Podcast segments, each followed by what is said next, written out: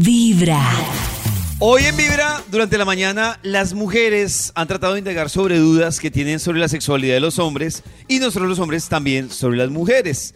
Pero a propósito de eso, hay un listado largo de dudas que las mujeres durante esta mañana nos han estado planteando a nosotros. Unas que hemos opinado desde la experiencia, los aprendizajes, los errores, pero también otras que es necesario consultar a el urólogo y sexólogo de cabecera de Vibra. Él es el Doc Germán Buitrago. Doc, bienvenido a Vibra en las mañanas. Buenos días, ¿cómo está toda la mesa de trabajo? Mucho gusto, muchas gracias por la invitación. Doc, bien, y hoy con muchas dudas que esperamos Uy, que logremos uy, uy, evacuar en este ratico. La primera Claro gran que sí. duda, Doc, que queremos que usted nos aclare si es mito o realidad. Y es, Doc, de verdad que si a uno le soplan el miembro, muere? El pipí. No, no, no, eso no es como una bomba que se le van a estallar los ¡Esa testículos y vaya a morir, no, así no es. Hacemos muchos procedimientos diagnósticos en donde entramos por la uretra, pasa líquido, pasa gel, pasa burbujas y no pasa nada. Todo eso va a llegar a la vejiga, no pasa nada. Ahora, la compresión que hace la uretra difícilmente va a permitir que el aire pase, pero no, no van a morir. Ah, O sea que sí podemos soplar. Entonces es mito. No, tampoco, tampoco tan sobreactuada, Nata. No, porque yo sí le tengo una pregunta al doc que también lo comentaba ahorita. Es que hay mucha gente que en el juego sexual utiliza como unos alfileres o, o- o como cositas, instrumentos para, in- inclu- para, in- para meterse en la uretra. ¿Esto es perjudicial o se puede hacer? O so- ¿Por qué? Claro, cualquier manipulación de dispositivos sólidos en la uretra puede generar eh, laceraciones de la uretra, hace que esa uretra se cicatrice y hace estrecheces de la uretra, causan problemas urinarios. Uy, y es un y la estrechez de la uretra es una cosa de difícil manejo porque tiende a recurrir. Entonces se pueden ganar un dolor de cabeza eterno gratis por ponerse a De chistosear cabeza, con la uretra. ¿Vio? ¿De cuál cabeza? ¿De cuál cabeza? Do- Doc, los hombres también tenemos momentos de no deseo. Claro que Entonces- sí, a todos nos ocurre. Eh, podemos tener momentos de estrés, momentos de ansiedad, una preocupación muy grande o simplemente estar eh, in- eh, embebidos en nuestro trabajo en algo y en algún momento de nuestras vidas eh, dejar el deseo sexual ah, un poco de lado. Ahora, si esto es recurrente y ya pasa un mes, dos meses y ya pasa tiempo y hay bajo deseo, realmente hay que consultar, hay que ver si hay algún problema hormonal o algo que podamos Doc. corregir. Doc, yo tengo una pregunta de un primo. Pregunta más de. Ay, De un primo. Un primo. Si, el, si en ese momento candoroso el amigo no funciona, ¿hay alguna técnica para lograrlo o más bien eh, perdemos por W? La mejor técnica es relájese y disfrute. Normalmente el tema de la ansiedad es importante, está muy ansioso, con muchas ganas, y entonces puede simplemente producir mucha adrenalina y tumbar la erección. Nada, lo mejor es relájese, haga otra cosita, tómese unos traguitos y luego lo intentan otro día. O sea, Ah. Doc, la adrenalina es perjudicial para la firmeza. Sí, claro, porque es que la adrenalina es, es el, el sistema de la parte que pone el cuerpo en alerta. Cuando el cuerpo está en alerta, entonces se va toda la sangre a los músculos, eh, quita la sangre de la parte visceral y obviamente quita la parte del pene. Nadie está en alerta con el pene parado. Todo el mundo está en alerta para reaccionar a alguna agresión, es con la musculatura y con todo atento. Y esas cosas les baja la irrigación sanguínea, obviamente el pene le baja la irrigación. Todo Doc, hay otro tema- melo. Hay otro tema adicional al que preguntaba Max, que se- la- la- yo diría que es otra de las... Está en la misma bolsa de preocupaciones de los hombres, que esa parte de no tener una erección es la eyaculación precoz. Esa es la otra preocupación. Ahí también es por ansiedad o por qué. Hay muchos temas con la eyaculación, hay muchos mecanismos, aunque no están muy esclarecidos, hay muchos mecanismos.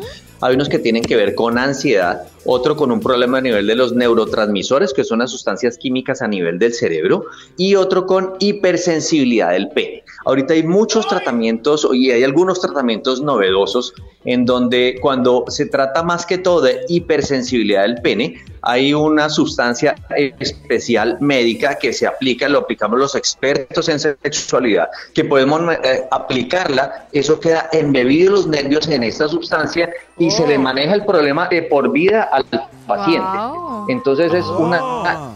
excelente No, pero- alternativa. Eh, así ah, como bueno, preguntaría David, Doc, ¿pero qué es eyaculación precoz? Porque ¿Cuánto puede haber tiempo, alguna eh? que lleve horas y nada y ¡ay, usted! O sea, ¿qué es?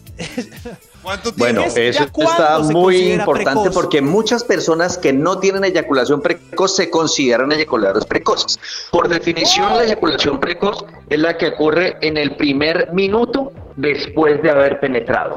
Pero también eh, los pacientes que llegan dos, tres minutos también se define como eyaculación precoz, aunque es secundaria. Sin embargo, el paciente que eyacule antes del tiempo que desea, que eso le genera ansiedad, que le genera problemas al paciente y a su pareja, todo eso se puede manejar. Entonces lo importante es que consulten, que no se queden con ese problema, que no se queden con ese, con esa eh, eh, bueno, simplemente que no, que- que busquen ayuda porque hay soluciones. Doc, Hay- hay solución. tengo una pregunta. ¿Existe una posibilidad para hacer los orgasmos más intensos? Porque es que se supone que cuando el orgasmo se aplaza un poquito puede ser más intenso. Pero me imagino que a muchas mujeres les pasa que uno dice, pues ya llegué al orgasmo, de pronto si lo dilato puede que lo pierda. ¿Existe una posibilidad para Uy. detener un poquito el orgasmo y poder prolongarlo? Sin que haya que volver a empezar. En realidad, no hay una fórmula mágica que la puedan aplicar todos. Realmente uno tiene que aprender a conocerse, saber qué lo estimula más, ejercitarse. La masturbación es importantísima para eso porque ahí puedes simplemente ensayar y decir, hombre, es que me gusta más esto, me gusta más que mi pareja me haga esto, o me gusta más hacer yo esto. Por ejemplo, las mujeres pueden hacer durante la penetración ejercicios de Kegel, lo- contracciones del Ajá, piso ajá. pélvico, y eso les puede generar mayor estimulación. Es cuestión de ensayo y error en cada una, en cada una de las personas para determinar qué es lo que me gusta más y así lo manejo y así voy a tener un, un orgasmo más intenso. Yo creo que hay algo súper importante para las mujeres, perdón, y es que la mujer está, como, en, como nos acostumbraron a ser cuidadoras, la mujer está muy preocupada por el hombre. Y créanme, el hombre va a disfrutar. Lo único que tienen que hacer es pensar en su propio disfrute. Completamente, completamente. Doc, una pregunta con este tema de hablando de, de la eyaculación eh, y eh, si es mucho tiempo, poco tiempo. En el caso del hombre, mejor me aguanto para que ella también disfrute y todo, todo esto. Hay hombres que incluso hace dos años me recuerdo que, que una tendencia, sobre todo en menores de 25 años, que era de no eyacular, o sea, tener la relación sin concluir. ¿Usted, desde su punto de vista clínico, le ve algún rollo a eso? No le veo ningún inconveniente. Es una, es una, es una corriente que es el sexo tántrico. Eh, para los orientales, para muchos orientales, eh, consideran que al eyacular pierden energía. Entonces muchas veces deciden no eyacular para no perder energía. Si disfrutan su sexualidad de esa manera, está bien. Eh, lo importante es no convertirse en simplemente una perforadora que se mueve y se mueve y se mueve, porque finalmente la mujer se va a cansar también. Eso ya lo han dicho, ya lo han dicho en las opiniones aquí de, de- de- de- de la mesa. Eh, nada, simplemente hay que variar, hay que disfrutar, hay que ver diferentes opciones, diferentes cosas. Y, y bueno, lo importante es que los dos estén de acuerdo en la pareja, porque si a la otra le gusta que esté media hora dándole normalmente, pues bueno, buenísimo. Pero, pero es cuestión de dialogar. Y de acuerdo a eso, pues hombre, cada uno disfruta su sexualidad y la disfrutan juntos. Eso es importante, o bueno, eso beneficiaría en el punto que hay muchos hombres en nuestra, en nuestra población machista que simplemente se, se, se- se concentran en, en penetrar, eyacular y se acabó el tema. No, eso pues les va a facilitar que da- durar un poco pero todo extremo es vicioso. Yo tengo una pregunta no solo para el doc, sino para todos. A mí me da mucha curiosidad. Cuando ustedes están alargando el tiempo, ¿están disfrutando? Porque es que a mí me parece muy curioso uno ahí disfrutando y ustedes dos por dos, cuatro, o están haciendo como una resistencia para no venirse. Pues es que de- hay, hay muchas técnicas para, para evitarlo.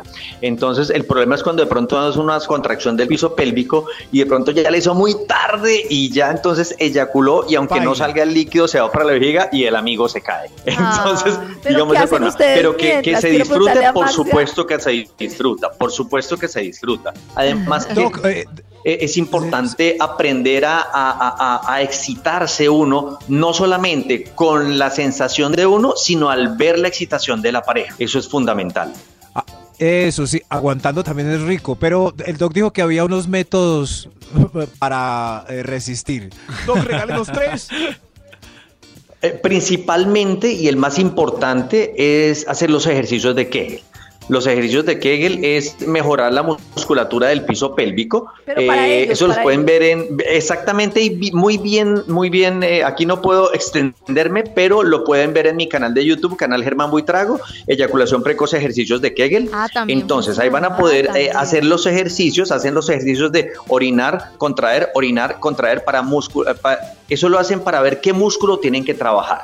Después lo que hacen es hacerle el ejercicio de apretar esa musculatura de segundos, soltar de segundos, apretar de segundos, soltar de segundos. Eso lo hace todas las mañanas durante un par de meses para que el músculo esté muy fuerte. Y luego la idea es buscar el momento preeyaculatorio en donde ya casi va a eyacular, pero no cuando está a punto, porque ya cuando está a punto, ahí sí, como dicen más ya tiene un polvo literal. Entonces, cuando ya está cerca del momento, entonces contrae la musculatura, suspende los movimientos o retira el pene y continúa con sexo oral o algo. Y luego, después de un minutico más o menos, vuelve y penetra. Y eso va a ayudar a prolongar el tiempo. Va a estar mucho mejor, de- mucho, está mucho mejor en el canal de YouTube porque pues no tengo las limitaciones de tiempo, claro. Doc, hay un debate eterno que hemos tenido acá y es sobre el punto G en los hombres y si es necesario recurrir a... ¿Cuál es? El Lo que punto dice. G. Bueno, si bien el punto G es un tema discutido en la población femenina porque el punto G, que es el punto de- del doctor Grafenberg, eh, hablan de una, un acúmulo de terminales nerviosas más o menos a, a, 4 centímetros en la parte superior del canal vaginal, todavía está en discusión y lo que muestran las biopsias es simplemente que hay eh, un poquitico más de nervios que en el resto de la parte de la vagina. Si bien está discutido en la mujer, pues hombre, en el hombre definitivamente no hay nada similar, no hay nada que en biopsias haya demostrado, haya mostrado algo.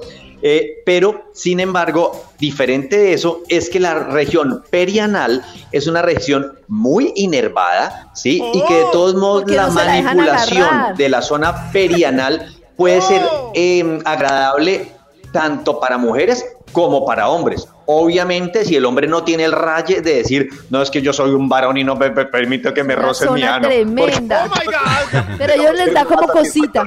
A mí no. No, mentira, sí, un poquito. No, de verdad.